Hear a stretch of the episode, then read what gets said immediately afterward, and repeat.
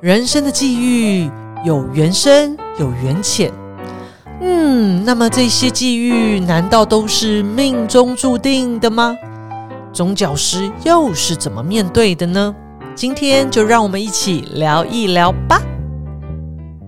各位听众朋友，大家好，欢迎收听《无聊有聊》。今天我们非常荣幸邀请到我们的演道法师，掌声加尖叫！呼呼！嗨，各位同学，大家好。哦，法师，你真的 你。不过法师今天带出了重点。今天呢，你看我这愉悦的心情呢，是因为我今天就是要来开法清同学会。对，法清同学会。呃，各位听众朋友，我和演到法师，其实我们是呃这个呃在法清算是法清会同学。在法师还没出家之前，其实我们就认识彼此。然后，然后我就眼见法师就开始就是嗯就出家这件事情，让我觉得内心里头颇为就是你知道不开心。为什么不开心？因为就是会让我让你知道，就是让我觉得就是就自己很差劲嘛。哎呦，气死了！明明就也很想要追求这种哎修行般的生活，但是你知道，就是对于俗世还是有很多执念呐。所以现在才是一个居这种在家居士的身份，然后来跟法师聊天。嗯，不会，其实咪咪一直在我们呃。不仅是道场了，还有其他地方都很努力的在奉献，这些我们都看得到了。法师来，你说说看你看到什么？来看到例如什么剧团啊，哦哦，什么每年的除夕撞钟啊，哎呦，对不对？哎呦，哦，法师你的头为了为了除夕撞钟还去日本场刊，你看。哦，不得了，是不是？不得了，用心，用心。OK，好，法师既然都这样讲了，来来来，法师，我们既然今天是同学会，那我觉得我们一定要来这个回顾一下我们在这个年少儿时的这个呃这个呃这个过往哈。法师，我先考你第一题，我今天要先考试啊，我实在是很好奇，虽然我们认识已经超级久，但我还是很好奇，就是呃当时我们在法新会时期。法师，你觉得我你印象中的我是怎么样的？就是女孩子，就是因为咪咪常常出现都是很活络的氛围啊，或者是有一些主持的需要主持的活动这样，对，所以那种很活泼的活动的时候，就感觉是一个非常活泼，嗯哼，热闹，嗯哼，很有热情。那我心对对 这样子吗？那法师我在你心中的一丝宁静吗？哎，但是但是就是刚好就是，我记得以前有一次在高雄的那个大冈山的那个那个算是一种感恩晚会嘛？好像是对不对？对，那次就是你带的，是，然后你还带大家一起去祈福法院嘛？哎，不得了！对我还记得，就是其实感性的这一面你也蛮 OK 的。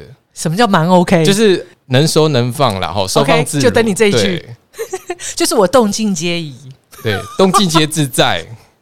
其实你就是有点是在在家修行，你知道吗？OK，所以法师还是有看到我，就是呃，就是有认真修行的那一面。对，不只是吵闹而已，其实还有安静的一面。OK，很好，非常好。因为你知道法师真的，我我我有满心的微苦啊。因为你知道，我每次被分配角色都是要站在台面上啊，那你就很自然要发挥那个角色功能啊。我也是有很优雅的时候。好吗，老师？对，OK，我们都可以理解，只是很少人看见而已。好惨哦！你知道吗？我实在是忍不住，法师就是曾经说过哈，我的出现就像三个字：菜市场。到底是哪位法师说的？我们真的，这位法师就是演道法师，他给我记住了哈，所以我就放在心里。我今天就是要逼他说出来，我就是动静皆宜。可能那位法师的表达是。觉得你很能够带动那个现场的氛围。OK，好，对，就很像是，就是还没有醒来的人，能够让他觉醒，好，用不同的方式觉醒，这样。OK，法师算你厉害，但法师你知道吗？你在我，我觉得我在法清会的那个时期，对法师印象呢，就是摇龟给谁离。就是为什么是摇龟？就是那种明明就是感觉好像有很多的情感、很多的情绪，但是就一副要很庄严，然后就是那个感觉，那嘴巴都揪起来这样子，但是明明内心已经快笑开怀了。这就法师心想：我刚刚说你那么多好话，好吧？结果你现在出卖我。没有没有没有，其实这个就可以知道说，其实秘密是很资深的嘛。哦，那时候我们相遇的时候，可能是我才刚进来，所以就会觉得说，哎，在道场我们可能就是要小心翼翼啊，要彼此尊重啊。对，那明明就就是可能看到高中高中就进来了嘛，所以就从小到大在这边生活，他就。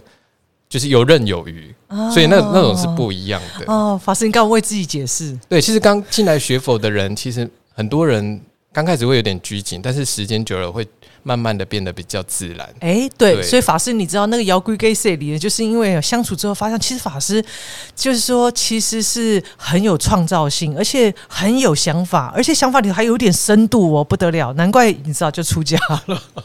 谢谢咪咪，我我真的觉得就是。就是自己好像比较没有觉察到自己的那种状态，这样 对。那确实真的，你刚才的表达就让我了解到，哎，这可能过去的一些比较矛盾跟冲突的地方了。那法师，其实我们认识，哎，法师这样多久？应该是从二零。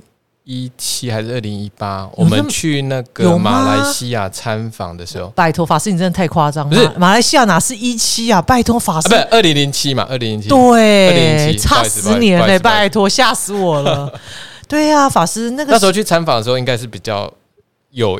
互动嘛，因为那时候可能生活啊，哦，就是住在不同的 homestay 啊，然后大家要一起准备一些活动啊。对对对，大家不要误会哈，不是只有我跟法师，是一群人。对，一群 一群年轻人，好像有十十二还到十四位。对，我记得哇，我们那时候真的是，而且而且法师其实那一梯呀，我们那一群法青同学后来出家好几位耶。对。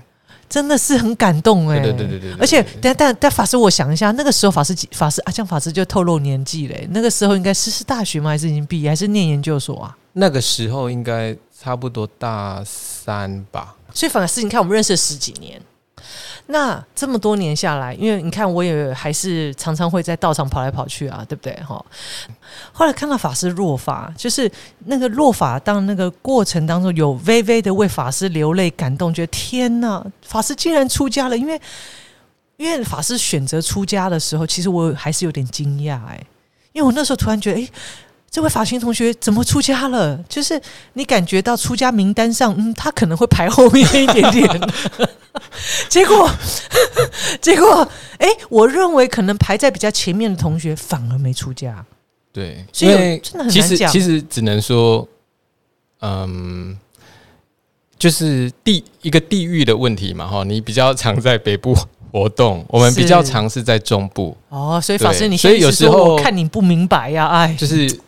有时候你以为看的别人看得很清楚，但是其实没有到这么深入的了解了。懂了，懂了。所以法师其实说我不够认识你啊。好，没关系。那还有还有另外一面，就是说，就是出家这件事情啊，其实就是人生的一个很重大的选择。是对。那有些人会，嗯，他会可能在还没有去走这条路之前，他会就是会释放这样的讯息。是。但是有些人像我，像我就比较。不会这样啊！对我是我是觉得说自己如果真的想要走这条路的话，未必一开始就要跟大家说，是，而是自己朝着这个方向去努力看看，是是，对，等到自己往这个方向之后，真的确定之后，你再跟大家分享，这样子可能会比较恰当。哦，所以这是个人个人的解读啦。对对，我懂懂懂懂。其实法师就是说，其实我觉得这就是很不一样，就是说像我们这种哇啦哇啦一直叫这样，但法师是我就是做。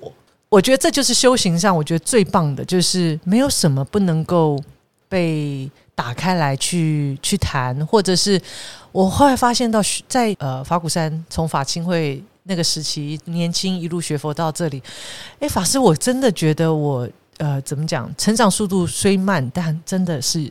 觉得有成长，那到底是什么样？因为你知道，我我刚刚在回想，为什么法师出家？我记得那个时候有一个因缘，我曾经，我突然想起来了，曾经，呃，好像是师傅原籍，二零零九年，对，但是我记得师傅原籍前，好像曾经法师就有跟我聊过。我记得有一次我们有谈话，那次谈比较紧张，感觉一副法师很紧张，不知道我要爆什么料。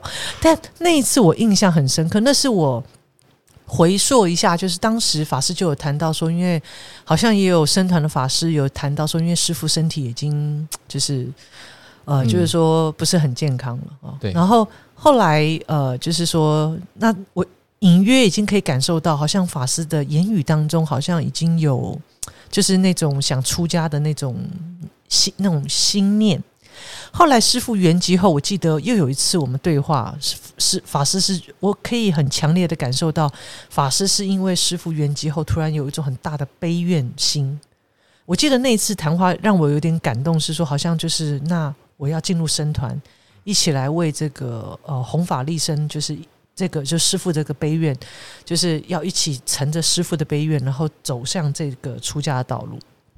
我有有一点印象，法师，嗯嗯。我哎，我你法师还记不记得我们曾经有这样聊过天，还是忘光光了阿赫，嗯，就是可能过程当中跟太多人聊过天了，这样。OK，但是但是我不但是咪咪讲的咪咪讲的那个时间点确实符合我那个时候的状态，真的哈。对，就是那时候确实是师傅师傅身体不好，师傅圆寂，那这件事情就是也引起了。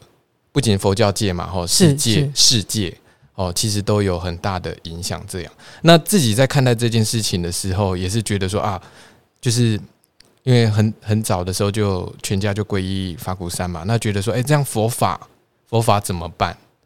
对，那师傅这么辛苦的在利益众生，那这些我们是不是要有人哦，也要去学习，也要去传承？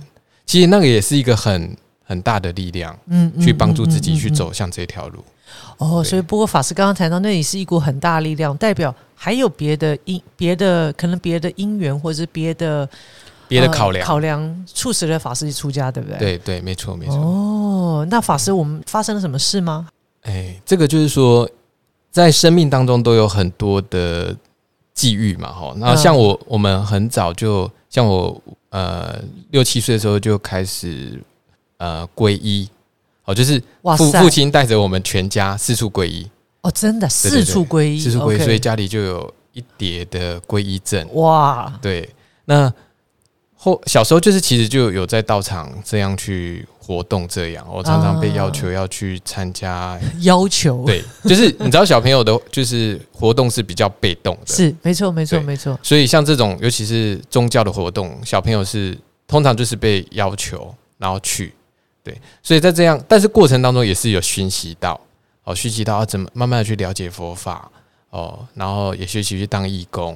那比较一个重大的影响就是大学三年级，哎，二二升三的那个暑假，我我的妈妈哦，就是出出嫁了嘛，哈，就是哦，对，那那那个对我来讲的影响就是会让自己更想要去了解佛法。啊，我觉得那时候的状态是比较有点，原本是比较被动的，那个那个时候状态是比较主动的。哦，我懂了。所以那也就是说，刚刚如果这样追溯起来，就是当时我们在法清会相遇的时候，那时候也是妈妈刚出家没多久哦。对对，那那时候对，没错，就刚好就是出家一两年了。但是那一段时间，其实我们，诶，像我跟弟弟，其实也都会定时的去看看。妈妈那边嘛，哈，出家的状况这样，然后一方面就是也自己哦去接触法亲，然后去了解，嗯，哦，了解说，哎，佛佛佛法在说什么？哦，那为什么为什么要出家？哦，出家的利益是什么？哦，哇塞，法师，你那个时候就是，当然我相信，呃，老菩萨如果出家，对于法师那样年纪那个时期，我相信一定带来就是很多疑惑。困惑，哎，这是一定的，因为那时候就是一通电话，然后就有点被告知说啊，就是呃要出家了嘛，好，妈妈要出家了。那那时候因为自己是做子女的嘛，好，就是我们其实没有什么立场去说不要，嗯，哦那那个时候就是。用一种就是只是困惑，然后比较没有办法理解说啊为什么要去做这件事情？嗯，对。那我我很好奇法师，因为呃老菩萨出家，老法师除了困惑之外，会不会也有一种，也许有愤怒啊，或者是有一种莫名的痛苦啊？哦，呃，愤怒倒是没有，因为我我只是觉得说不会伤心啊，哎，会会伤心，因为那种伤心的感觉就会。我觉得是一种很自然的，因为从小被灌输的那种观念是。哦，就是认为一个家庭一一个圆满的家庭，他就是要有父亲、有母亲、有子女，嗯，好，这样是一个圆满的家庭。是。那一般我们说，呃，如果一个家庭他少了呃父亲或者妈妈的话呢，那他就是什么单亲家庭。那有些人会觉得说，这样的家庭比较没有那么圆满，嗯，哦，但是我后来想想说，哎，其实这个只是一个，就是我们想想象出来的一个问题。所谓的圆满跟不圆满，它的定义到底是什么？哦，就是你你是不是能够呃接受到就是父母从小到大的那种爱，或者其实单亲家庭他其实也可以给他的小孩有很多的爱，就是不同层面的关照。对，那甚至像我的例子的话，我的母亲其实是活得很好，而且他可以去追寻哦，就是说已经。有了小孩了，那有了小孩之后，他还有这个勇气哦，去追寻他想要走的道路。对，那后来我是觉得，我是既赞叹又佩服他这样的勇气啊。嗯嗯，所以如果就像法师谈，就是说，诶，其实一家人虽然好像不是同住在一个屋檐下，但是因为彼此心心相印，所以其实。家无比大，天下就是我们的家哈。即使我们坐坐落在不同的场域里，但是我们还是一家人嘛哈。那有很多人可能是同住在一个屋檐下，但是心都在远方。对，没错，因为其实就是很多人对家庭的概念都不一样。是，像有的我也听到很多的朋友，他可能就是从小父母。哦，虽然父母也都在，但是都在忙于工作，比较多都是可能奶奶或爷爷在照顾他。是是，可是他一样也是从小有很有得到就是长辈的关怀，是跟照顾这样。对，那其实我们也不不能否认说他是一个不圆满的一个状态。是是哦，其实就他的状态呢，就是当下就是一个很圆满的家庭。是。不过法师这里头也让我有个刚刚听法师这样聊，我有个体会，就是有时候人人就是说，呃，我们讲这个有点黏，又不要太黏。有的时候，如果一家人过于执着的时候，有的时候那个执着背后可能也会带来一些呃伤害。但有的时候，呃，有点黏又不会太黏，彼此又能够是独立的个体，呃，活出自己。生命想要的样貌，但同时又可以呃彼此互相照应哦。那呃，我可以感受得出来，就是说呃，就是就不会只拘泥在某一种呃我们想象的形象哦，或者是一种呃固定的某一种认知，然后一种符号、一种标签化的认知，可以这样讲嗯，对。你刚才在讲说有点黏又不会太黏，我想到好像有一种米，它的广告是这样，对，要刚刚好，口感刚刚好这样。哎，对，不然 就像这样才会卖得好，而且又好吃。对不对？哇！所以，所以法师，我我我我觉得，刚刚在法师谈的过程里头，我觉得它不只是一个我们对于家的想象，还也其实家里面的成员就是人跟人之间嘛，哈。所以，即使是父母跟儿子女之间，或是子女跟父母之间，或是是兄弟姐妹之间，呃，要怎么样才怎么讲？保持一个适当的。对，就是状态，对对对对，我觉得，因为你知道，有的时候我们很，不管是譬如父母很爱子女，或者是子女很很重，譬如说很很在乎爸爸妈妈，有的时候有些依赖啦，或者有一些想要去，我们讲无形当中也会有种呃执着，那带来一种控制，那那个都会使人觉得压迫。对对，没错没错，那真的是蛮呃，就是说我我自己的家庭啊，真的是很。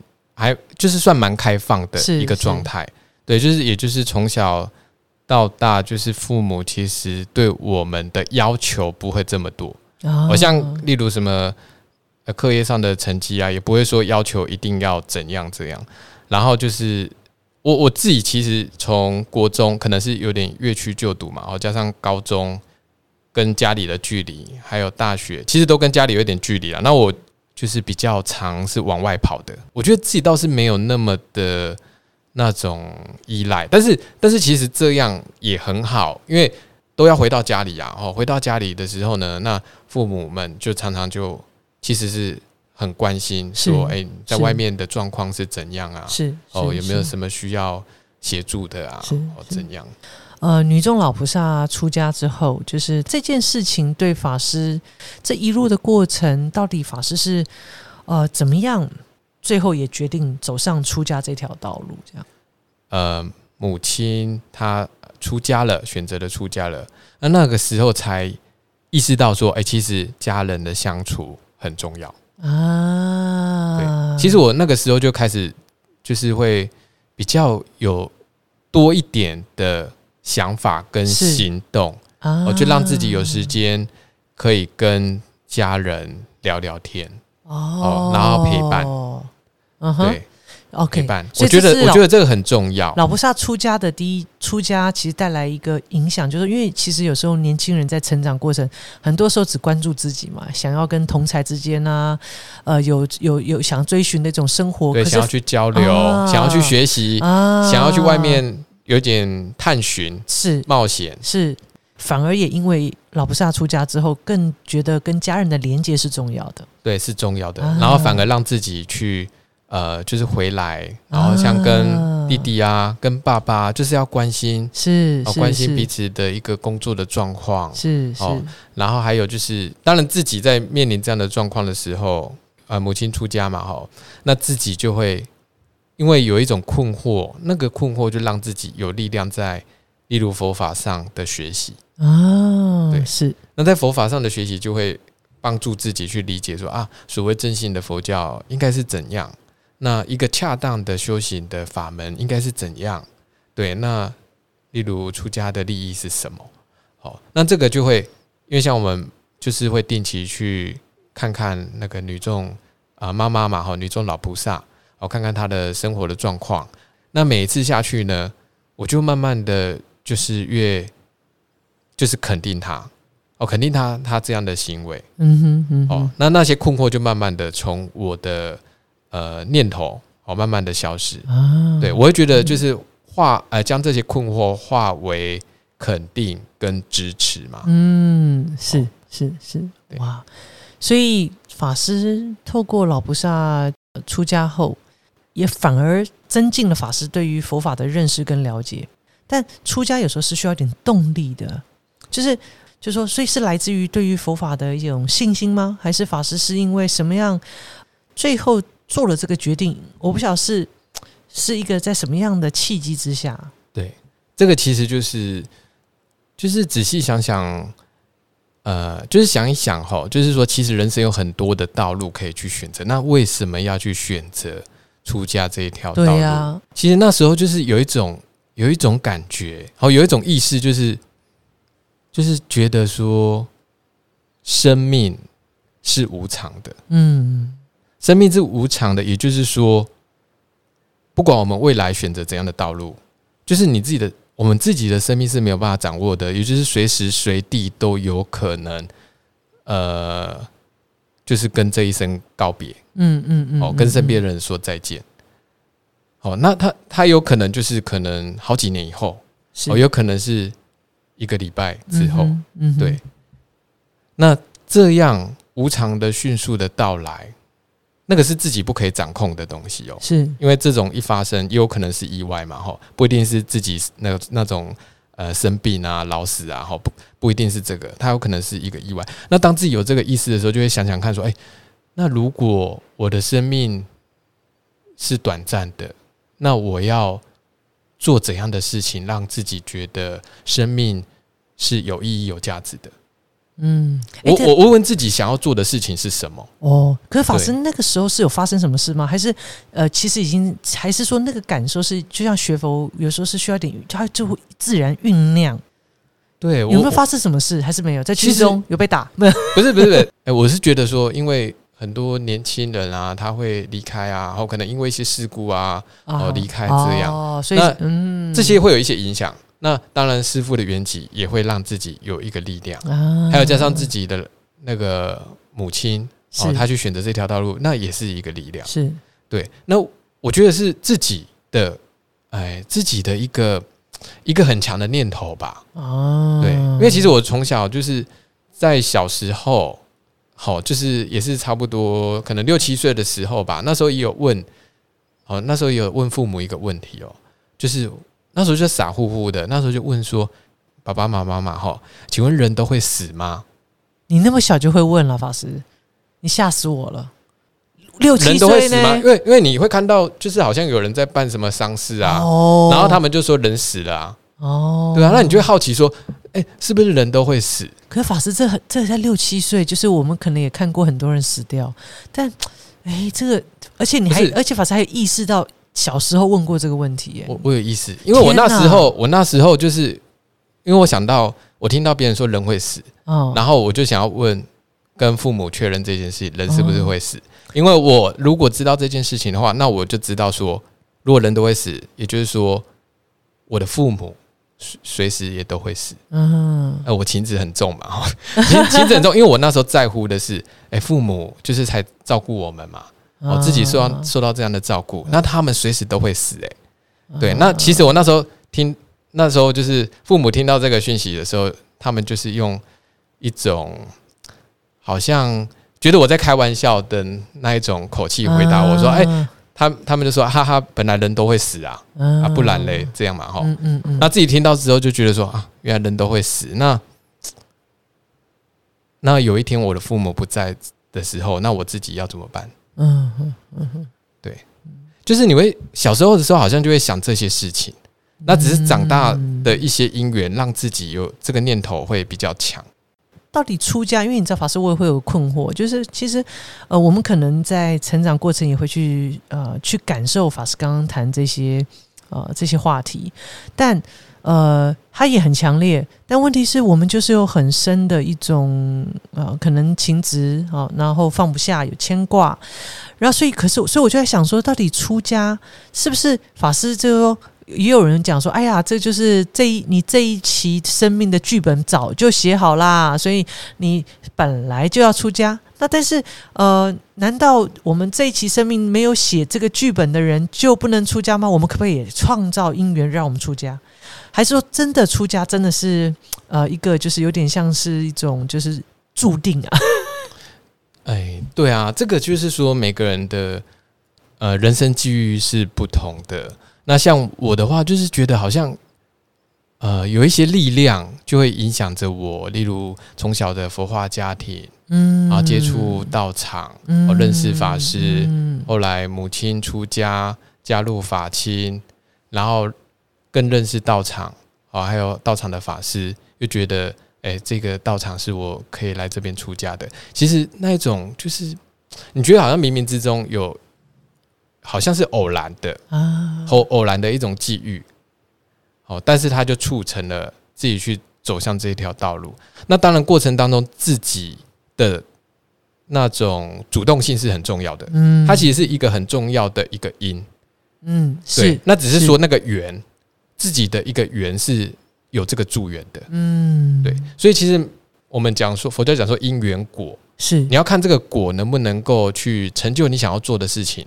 其实要看一个当事人发的一个因，嗯，对他想要去走向这条路的主动性很强，是。还有就是他旁边的条件哦，就是这些缘分要素能不能够去 push 他哦，或者不要那个拉扯力量不要太强，是哦，这样子他就可以有比较强的因缘去促成他达到这样的果，这样，嗯嗯，对，嗯嗯，那。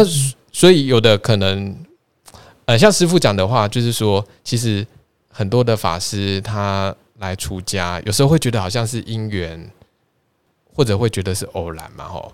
但是，呃，师傅的回答就是说，其实每位来出家呢，不仅是这一次的一个因缘跟偶然，还有就是过去过去的一个福德因缘，嗯，哦，它跟修行是相应的。是那这些呢？它是一种资粮嘛？对，好，那它能够去帮助他去往这一条道路去走。所以，我们这一期生命好好的努力用功，也还是有机会的，或者是我们未来是也是有机会的，对不对，法师？对，就我们要怎么发愿呢？对，所以说，当自己的缘分没有那么足够的时候，其实大部分法师来出家，其实大部分都是这样，哦，就是很多可能七八成。有家人是反对的，对，但是主动性就是当自己发了这个愿，愿意去呃做一个有意义、哦有价值或者是服务奉献、利益他人的事情的时候，这个力量它会慢慢的影响到他身边的人，嗯，然后去促成他去走向这条路的因缘，这样，嗯，所以，所以法师，我们再回想一下，哎，那法师，我们在法清会同学，虽然看起来唱唱跳跳、打打闹闹，可是我们都是在陪福，哎，确实哈，就是因为你在到场活动，哦，可能即使是支援一个活动，然后呃，带动。哎，唱唱跳跳带动氛围，好。那但是虽然只是这样哈，但是他其实也跟道场的菩萨哦法师们哦结了一个很好的善缘。那这些未来他都有可能是一个很好的缘哦，可能是你有结缘的人，他可能就是你的一个助缘，哦，帮助你往修行的道路上。这样是，就是说，因为当我们是在道场用护持道场的心在护持的时候。那同样的就是广结善缘嘛，是。那当你发起了想要去修行的那个心，那会有一些助缘来帮助你。OK，就是你所讲的这样。因为为什么法师会这样问？就是有呃，我们确实在好像走上修行道路，也会有人说，哎，你这个福报不具足的时候，也出不了家啊。呃，然后就意思说，啊，你要多培福啊，就是让那个缘可以更加，就是那个助缘呐。对对，有时候就是看呃每个人或者是每个家庭的状况，是对他都会有不同的呃课题，是跟力那个就是拉扯的力量这样。对，那其实只要我们一直投入在道场，好去，不论你去修行或者你在服务奉献，那其实对于家人其实都会有很大的改变。是因为你知道法师最主要是因为呃不是所有的。呃，所有的菩萨都像法师一样，哇，就是在佛化家庭下，然后有这么多很棒的这个缘，然后促使了法师，你知道，感觉这出家的这个好像仿佛就是已经就是为法师出家路都铺好了，简直是完美的剧本嘛！你看，那时候我总是要帮，可能有些人他向往这样剧本啊，可是他就没有这种缘，所以我们可以最少从小处做起，自己主动来到场啊，自己主动去陪福啊，或主动去亲近。善知识啊，或许就是正在创造这样子的因缘呢，是不是可以这样讲？对，最重要是自己是发自内心想要去呃从事去做一些善事，嗯，或者是自己真的发心想要去投入，这个自己的发愿是很重要的，嗯，自己的主动性是很重要的，嗯，而不是别人叫你去做你才去做，是。对，像我像我自己就会觉得说，哎，旁边的助缘好像蛮够的，但是问题就是我自己，我有我我还是有问自己，说自己是不是确定要往这一条道路去走？是。对，感觉法师就是哇不得了，仿佛就是高深大德啊！就是这一路好像仿佛就是已经把你路都铺的好好好，我就不相信 没有一点挑战。法师，你你你你在大学时期你没有这个恋爱对象吗？你在出家之前没有喜欢的人吗？你放得下吗？法师？法师要小心回答的是家人哦哦，哎，法师真的假的？哎，我可是在法师这个法新会同学时期，我们是有当过同学的哦。很多人都是不管是对家人执着、情感的执着，都其实就是这种执着挂碍，无法踏上出家的道路。所以我问问嘛，对对对，其实难免会有这样的，因为难免这个是很正常的嘛。哦，就是因为我们讲说大学金三角、课业、社团。还有就是男女朋友，是哦，所以其实有这个我都不知道，原来做金三角哎，这个不是天哪！你你好你好怎么讲？你都好好老派哦。大学不是都在讲这个吗？哦，是这样。不过我比较多的琢磨是在社社团哦，不是男女朋友哦。对，不是不是，因为其实就是因为就觉得，因为其实高中可能有一段好像有点。就是很不明不白的那一种关系，然后就觉得说，法师你为什么这样讲这种关系？如果是那女生听到会哭吧？不明不白，不明不白，就是说，就是很像有又没有，有又没有，然后最后最后就结束了的那种感觉。我也我也不知道发生什么事情了，然后就觉得说，哎，这个我们可能不是不不过那那样是自己有一些体悟了。OK OK，哦，就是说，当你好像真心的。哦，在意一个人的时候，那其实就是当然会有快乐，是，但是苦多于乐。为什么会这么？为什么会这么说？因为为什么呢？因为其实我觉得说那个时候的状态，就是好像让自己做事情啊都不太能够集中的那个状态。真的，真的。对，那然后那时候我就觉得说，哎，奇怪，为什么自己会变得这么的不自在？真的，对，真的。所以这个也影响到我大学的时候，就好像就没有这么的，就是那种主动性。我不会像，就是好像，当然我们。有些男生也是比较内向的嘛，哈，就是我们就不会这么的主动想要去，就是做，就是给自己找麻烦对，就是可能偶尔认识一下，哦，认识一下，但是可能都会有什么学伴嘛，哈，就认识一下，但是我们其实就真的很抱歉，就没有那么积极。对，很抱歉，就是没有那么积极啦，哈，没有那么积极。就是法师这么优秀，这是各位女性同胞们，就是一种损失啊，不是不是是这样吗？我觉得 这段可以收纳吗？我觉得自己是比较多投入在社团的学习哦，因为那时候就觉得说，因为课业嗯蛮多知识化的。可法师我不想听哎，法师我觉得这会不会也是一种对于就是就因为比较难的课题，根本就在逃避呀。真的吗？我没有在考试。我那个时候有一种感觉，就是说什么感觉？就是说那种感觉，就是我们感觉很敏锐的，就会感觉到说敏锐。你刚不是不清啊？算算，不要再吐槽。来，敏锐不清。我是说高中那一段就是不明不白的结束，不是不清楚。OK，对。然后感觉敏锐，就是说，例如男女之间的那种感觉，就是说，当你好像你想要去。哦，就是想要去很积极的哦，想要去认识对方的时候，但是对方的回应是比较冷漠的那个状态的时候，你就会觉得说，哎，这个好像就是有点在自讨苦吃的那一种感觉。哦，对。然后那时候我也会想到说，佛法自讨苦吃还是没有方法？当然也是啦，哈。那时候也会想到说，佛法在讲的就是有时候姻缘呐，哎，哦，姻缘就是他必须就是要。呃，是，就是说，姻缘成熟了，相处起来就容易，没错。那姻缘不成熟的时候呢，你去强摘，哦，强摘的果实不甜嘛，是哦，你去硬要去强求这样的一个姻缘，对于自己来讲，或者对于彼此来讲，都是一个伤害，没错。所以那个时候就不会去做这件事情啊。所以其实，所以对法师来讲，就是呃，他不会成为一种阻碍，对不对？哦，你是说成为出家的阻碍吗？就是你不会想说，哎，那呃，或许只是因为碰到，就是现在这个对象是这样啊，也许不同对象，也许又不一样啊。对，或许是这样，但是我觉得自己比较，当然在情感上会这样去想，嗯，哦，比较多情感上，或者是比较多跟自己比较自私的想法，会会比较朝这样的方向。但是当自己比较理性的去。想想看这件事情的时候，如果就是我刚才回到的那个点，哦，就是说，当自己知道说啊，自己生命是无常的时候啊，你你愿你当然就是你要选择去做你觉得有意义的事情，还是你要选择你想要满足自己的事情哦，你满足自己的事情，男女朋友是一种嘛？是哦，就是而且那个是无常的，是它有可能会改。我讲我讲说的无常就是。生命是无常，随时可能不到十年，不到一年，甚至不到一个礼拜。所以，所以法师对我，所以我可以感受出来，就是我想每一个人都会有这种情感的执着，但法师感我可以感受得到，呃，法师有一个更大的一种对于众生的有一种更大的大悲愿心，我有这种感觉，就是那个好像有点冲破了这种情感的执着。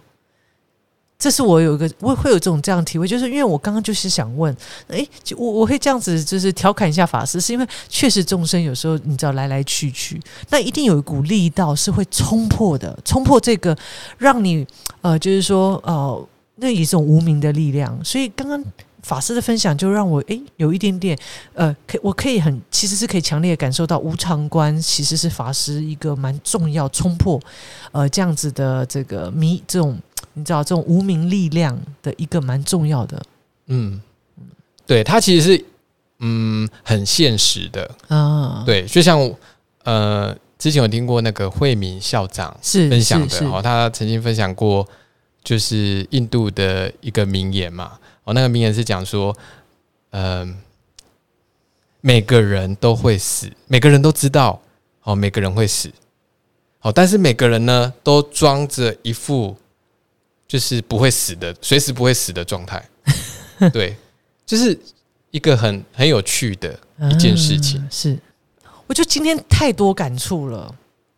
就是说，呃，这个同样是无常观，那我也在问问我自己啊，那我对于无常的体验有没有呃这么的深刻，或者是呃能够让我就是冲破我自己的这种无名吧，或者是执着，或者是挂碍哦。那所以你知道法师，我呃想分享一个故事哦，因为我我想日本有很多动画让我觉得很感动。然后我我最近看到一个动画，他是这样子形容，他说他那个那个情境是这样，就是说我们人出生就好像在大海里，就还在这个大海出生，然后因为抬头只能看到天，你不游会会会沉啊，那所以呢就是拼命游，可是我那个游的过程也不知道去哪里，因为都茫茫大海嘛。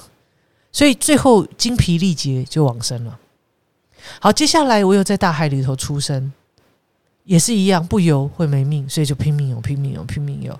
然后这时候看到浮木，然后呢，呃，就抱着这个浮木，然后呢，结果哎，那此时这时快，浪一来，啪，哎，这个浮木就被就被吹，就就被打落了。于是又拼命游，拼命游，精疲力竭又死掉了。然后这时候又出生了。哎，这一次呢，又看到浮木了，又被打掉了，就决定下一次怎么看更大浮木，哈，一定要挑那个最大的浮木抓，紧紧抓。结果浪一来，哇，又被打掉了。所以这个时候，呃，有一艘船出现了。这时候是要上船呢，还是继续抓浮木？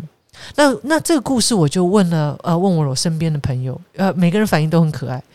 呃，一开始我问他说：“哎，如果你在一个大海里。”浮木跟船，你要选择哪一个？大家都会说船要上船，这样我说哦。那如果这个浮木呢，就像是我们的寄托，比如说这个浮木是我们的财富，这个浮木是我们的子女，这个浮木是我们的情人，这个浮木是我们的成就。那你要不要放下浮木上船？结果你知道吗？多好玩！我的朋友会问，就问我说：“哎，等一下，那你要先定义一下这个船是什么？”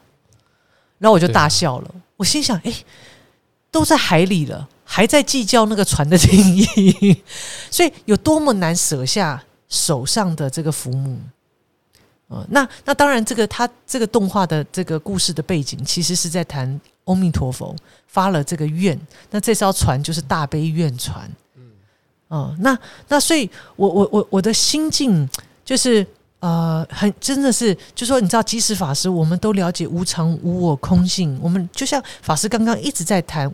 无常观，无常观，无常观，无常对法师的影响，我也知道无常。可是，哇，糟糕了，我的手还是紧抓着浮木啊！所以这个真是，哎，突然觉得，哎呀，实在是自己，啊，真的是有点惭愧。可是那个力量好大啊，法师。对对对，因为我自己也是有这样的感感受。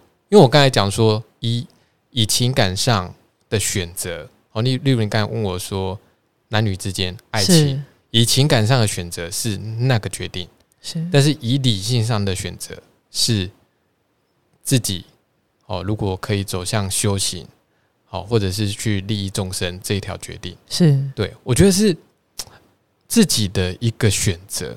对，当然以情感上的选择的话，那当然他可能就是嗯不同的功课，嗯，好，但是以一个就是你自己发心想要去投入修行的话，那就是一个呃比较单纯，然后可能会减少很多的外援。好，不管怎样都是一个选择。那我我觉得自己也是有一些矛盾跟冲突，也就是说，是也就是说，当自己选择为什么为什么我会这样讲？我不是这么肯定的讲说，而且我也不是就是。我不是那种百分之百肯定说啊，就是出家，出家就是最好。对，因为其实我知道内心的状态，那个是需要时间去练习的啊。对，要给自己，要给自己一些时间。当自己有时候我们在做一些决定的时候，也是这样啊。以情感上，我们会觉得说啊，可能要照顾到谁谁谁会比较好。可是以理性上来讲，为了大家都好，我们应该要怎么做？嗯，那其实要给自己一些理，就是比较理性。因为这个是理性，对大家来讲会就是比较客观，比较没有伤害。嗯，对，所以我们有有时候就是要这样，因为你当做这个选择的时候，就是它未必都没有影响跟矛盾，对，那只是我们要给自己时间去适应，嗯，甚至在过程当中去体会，啊，去体会说啊，这个以理性的选择是确实是不是真的是我们要的选择。所以法师，我我可以感受到，法师就其实对于出家选择走上出家这条道路，对法师来讲是一个理性的选择，不是一股感性的冲动哦。他是需要有一些理性的，因为如果在感性上的话，我我就是个人的顾虑就会很多了啊。对我就可能顾虑到家人的状况啊，我要去照顾他们啊，哦，就是。子女不可以不孝啊，然后兄弟姐妹不可以不爱护啊，是。然后朋友从小呃从小到大，其实很多朋友，尤其是社团的朋友也是很多嘛。哈，他们现在都有在定期的聚会啊，怎么可以就这样就不理朋友了啊？好，是是是，嗯。所以法师，你刚刚有谈到练习两个字，那个所谓的练习是什么？练习理性思维吗？还是练习？一个是练习。当这些心情的起伏来的时候，这时候去关照自己在意的是什么？嗯哼，因为有很多是情感上的执着，那这些情感上的执着，那这些执着，他，我我们去追求他对于自己的生命是的帮助是什么？哦，有时候去关照这些，然后以理性以理性来讲的话，就是说佛法的知见啊，哈。佛法之间告诉我们：哦，人生难得经已的佛法难闻即应闻嘛。哦，此心此生不向今生度，更待何生度此生嘛。哦，生命是无常的，我们要怎么去把握当下的因缘去修行，把握当下因缘去利益众生？是对。然后这个也是会提醒自己。然后呢，一个是观念上的提醒，一个就是在修行上，哦，去觉照自己的心。然后甚至，哦，即甚至呢，就是说有很多禅修的方法，哦，可能是打坐，哦，体验呼吸、数息，还有甚至是拜佛，嗯，哦，其实情感上的这些力量呢，当我们用方法，哦，回到我们要做的每一个当下的时候，它那个力量就会慢慢的被淡化。是是，当那个力量慢慢被淡化之后呢，它就不会。有太多的影响，对，那其实就比较容易将我们以往的，好，例如对家人的情感、对朋友的情感那一种执着、那一种依赖，哦，其实是有贪爱的成分在里面，是，哦，是是，那这些呢，它就比较容易未来呢转化成道情这一部分，是是，对，就是比较。没有负担的一种情感，反而是容易在彼此互动交流的过程当中回到佛法跟修行嘛，吼，是比较不会说因为别人的一举一动呢，而让我们有很多情绪的波动。是，是对，其实有情绪的波动，不见得，当然这是告诉我们我们在意在意彼此，但是减少情绪的波动，可以让我们更。理性的知道要怎么去帮助对方。呃，我想，因为我们都是众生嘛，所以我们对于情感的执着，其实那个重量，我相信是一样的。但更重要的是，呃，我们怎么样去练习转化，或者说，在这个过程当中，既然我们希望可以建立在一个呃平衡或良善的关系里，那最重要是不急着去改变别人，最重要是先从自己做起。